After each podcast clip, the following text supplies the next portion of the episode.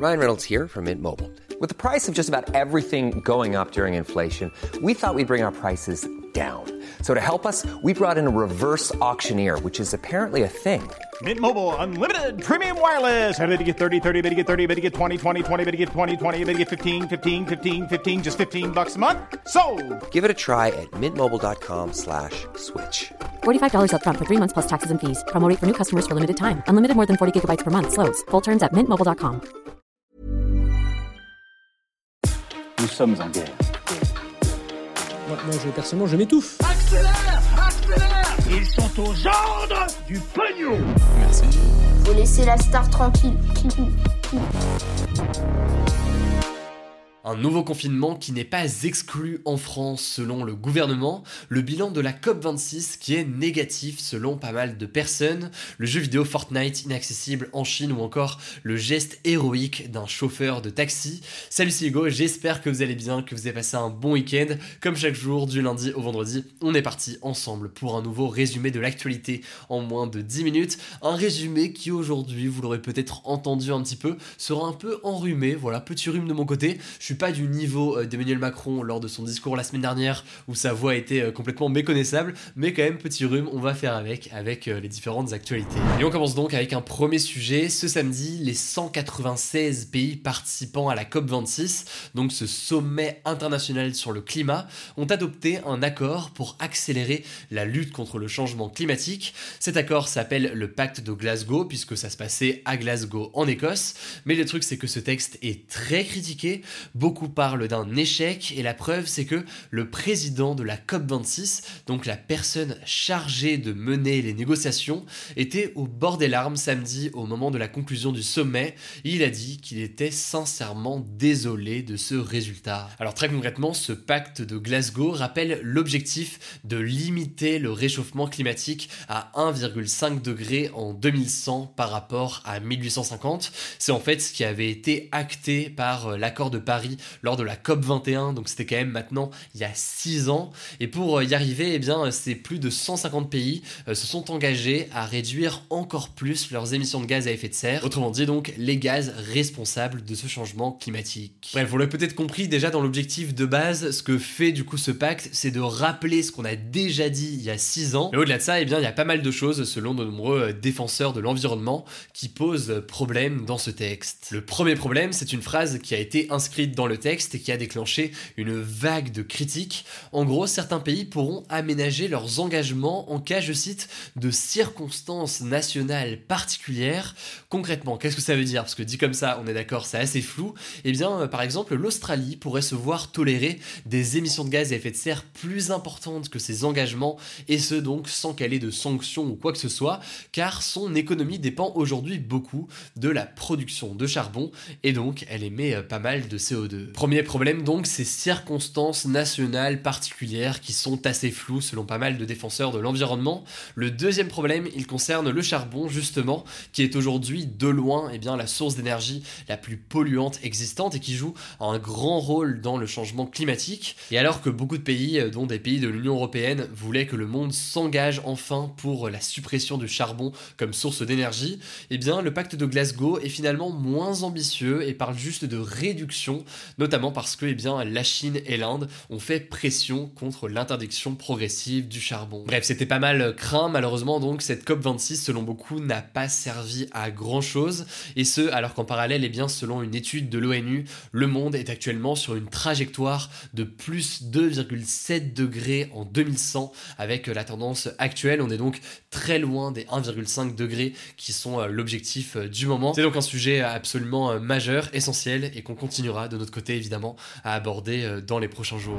Allez, on continue avec un deuxième sujet. On va faire un petit point sur la situation sanitaire en France qui inquiète pas mal en ce moment le gouvernement et on va voir pourquoi en tentant donc de déceler le vrai du faux. Alors, on l'a vu ces dernières semaines, l'épidémie de Covid-19 regagne du terrain un peu partout en Europe. Ça vaut aux Pays-Bas où bien un couvre-feu a été remis en place. Ça vaut aussi en Autriche où les non-vaccinés sont désormais confinés. Et ça vaut aussi notamment en Allemagne qui compte 50 000 nouveaux cas par jour, un niveau jamais atteint depuis le début de la pandémie dans ce pays. Alors jusqu'ici, la France était plutôt épargnée, notamment parce que eh bien, euh, le taux de vaccination est assez important euh, dans le pays, donc ça veut dire que le virus circule un peu moins, mais surtout ça veut dire que eh bien, il y a moins de cas graves potentiels dans le pays. Mais là, en l'occurrence, ces derniers jours, eh bien, la situation sanitaire commence à se dégrader à nouveau, et c'est ce que montrent notamment deux indicateurs. En effet, le premier indicateur, c'est le taux d'incidence, donc le nombre de nouveaux cas pour 100 000 habitants.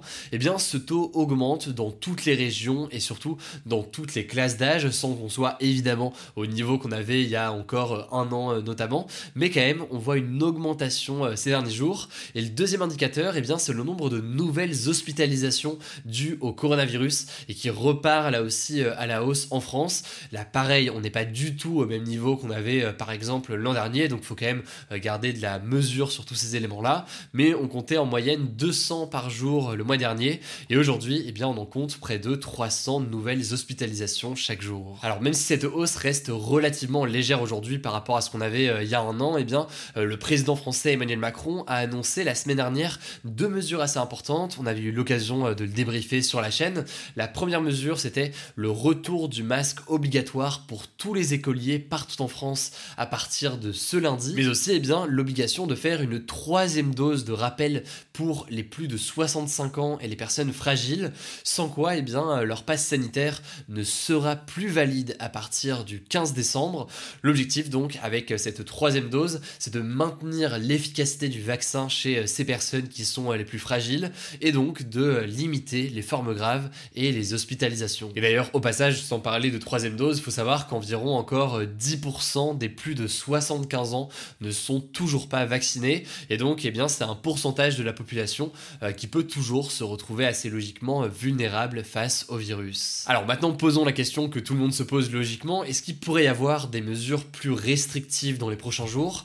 Là-dessus, le porte-parole du gouvernement Gabriel Attal s'est exprimé ce week-end, il a déclaré qu'un nouveau confinement ne pouvait pas être exclu, je cite, par principe, tout en insistant quand même sur le fait que ce n'était pas du tout envisagé par le gouvernement aujourd'hui, parce qu'encore une fois, on n'est pas dans la même situation qu'il y a un an. Par ailleurs, un confinement uniquement pour les non-vaccinés, comme ça existe donc désormais en Autriche, n'est pas envisagé aujourd'hui par le gouvernement. Il y a plusieurs raisons à cela. Il y a notamment le fait que eh bien, ça risquerait de ne pas être accepté par les principaux concernés. Il y a aussi des questions de l'ordre du droit et de l'égalité entre les citoyens. Et puis enfin, politiquement, pour Emmanuel Macron, ce serait relativement risqué, et ce, alors que ce serait une mesure assez impopulaire et que l'élection présidentielle est dans quelques mois. Bref, vous l'aurez compris, pour l'instant, pas de mesures drastiques de prévues, mais le gouvernement et l'État continuent à suivre ces chiffres. À l'échelle européenne, on a donc une hausse assez importante. À l'échelle de la France, elle est moins importante, mais quand même, il y a un petit regain de l'épidémie qu'il faudra donc surveiller dans les prochains jours. En tout cas, vous l'aurez peut-être remarqué dans les actus du jour ces derniers jours, on parle très peu du Covid, on essaie le plus possible de diversifier les sujets, de parler d'autres choses, mais quand même, logiquement, faut rester un peu vigilant sur la situation, d'où ce petit point qui me semblait essentiel à faire aujourd'hui. Allez, on continue avec les actualités en bref, et on commence d'abord avec cette première information rapidement. Vous avez peut-être vu passer ça, notamment sur Twitter. Le hashtag MeTooPolitique prend de plus en plus d'ampleur. En fait, ça a commencé avec une tribune publiée ce lundi dans le journal Le Monde, une tribune signée par plus de 285 femmes politiques, principalement des femmes de gauche. Elle souligne notamment le fait que trois candidats ou trois potentiels candidats à l'élection présidentielle, à savoir François Asselineau, Éric Zemmour et Jean Lassalle, sont chacun cités d'une façon ou d'une autre dans des témoignages et accusations de violences sexuelles. Elle dénonce donc le manque d'action de partis politiques et appelle à ce que les hommes auteurs de violences sexistes et sexuelles ne soient plus choisis par les partis pour les différentes élections. La deuxième information, c'est que ce dimanche, eh des représentants de l'Union européenne et de la Biélorussie se sont entretenus et ce pour la première fois depuis le début de la crise des migrants. Alors la situation et cette crise des migrants, on en a déjà parlé sur la chaîne, mais qu'est-ce que c'est? Eh bien, c'est une situation où actuellement des milliers de migrants sont bloqués à la frontière entre la Pologne d'un côté, qui est membre de l'Union européenne, et de l'autre côté, eh bien, la Biélorussie, qui elle n'est pas membre de l'Union européenne, mais qui est accusée de pousser les migrants vers l'Union européenne et donc vers la Pologne. Alors visiblement, ce rendez-vous ne s'est pas très très bien passé et donc l'Union européenne devrait prendre cette semaine des nouvelles sanctions contre la Biélorussie. On verra concrètement ce qu'il en est. Troisième information, eh bien le jeu vidéo Fortnite n'est plus disponible depuis ce lundi en Chine et ce euh, suite à une décision de l'éditeur du jeu Fortnite, à savoir donc Epic Games. En gros, selon Epic Games, le jeu ne leur rapporte pas du tout assez d'argent car le gouvernement chinois n'a jamais donné l'autorisation de monétiser le jeu, donc euh, de mettre en place des éléments payants euh, qui rapportent donc de l'argent à Epic Games. Plus de ça, on en avait euh, déjà parlé, en Chine, les moins de 18 ans ont droit à 3 heures de jeux vidéo en ligne maximum par semaine. Et donc voilà, ça devenait compliqué pour Fortnite qui désormais n'est plus disponible en Chine. Enfin, la dernière actualité, c'est une histoire assez incroyable qui s'est déroulée ce dimanche à Liverpool au Royaume-Uni. En gros, il y a un chauffeur de taxi qui avait pris en charge un client qui voulait se rendre à la cathédrale de la ville à l'heure où en fait il y avait beaucoup de monde autour de la cathédrale et à l'intérieur en raison euh, notamment d'une commémoration et d'une célébration. Le truc c'est que le chauffeur de taxi trouvait son client assez bizarre, il a donc décidé de se garer pas juste à côté de la cathédrale mais beaucoup plus loin et euh, suite à ça eh bien d'enfermer son client à l'intérieur de la voiture. À ce moment-là, eh bien euh, l'homme dans la voiture a actionné une ceinture d'explosifs, ce qui a provoqué l'explosion du taxi. Alors une enquête est en cours pour comprendre ce qui s'est vraiment passé. Le chauffeur a été blessé, mais ses jours ne sont pas en danger.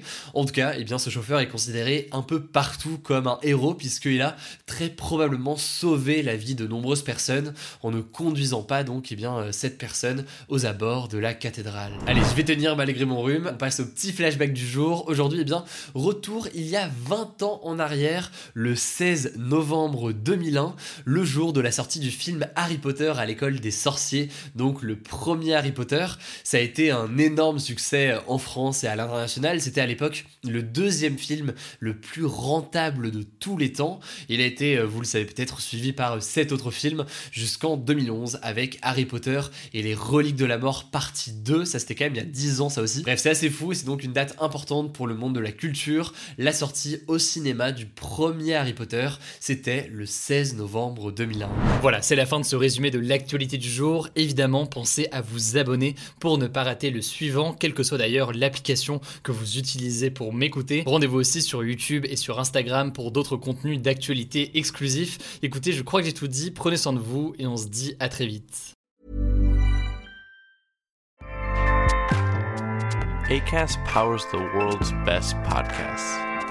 Here's a show that we recommend. The Real Housewives is a guilty pleasure for most, but if you're looking to not feel guilty about that pleasure, tune in to Everything Iconic with me, Danny Pellegrino, where I break down all the messy moments and behind the scenes antics of Bravo's popular franchise. And on Everything Iconic, I also interview celebrity guests like Kelly Ripa, Kiki Palmer, Drew Barrymore, Cameron Diaz, and more about their guilty pleasures, their past work, and so much more. So if you're pop culture obsessed and find yourself watching way too much reality TV like me, tune in to Everything Iconic with Danny Pellegrino wherever you listen to podcasts. ACAST helps creators launch, grow, and monetize their podcasts everywhere. ACAST.com.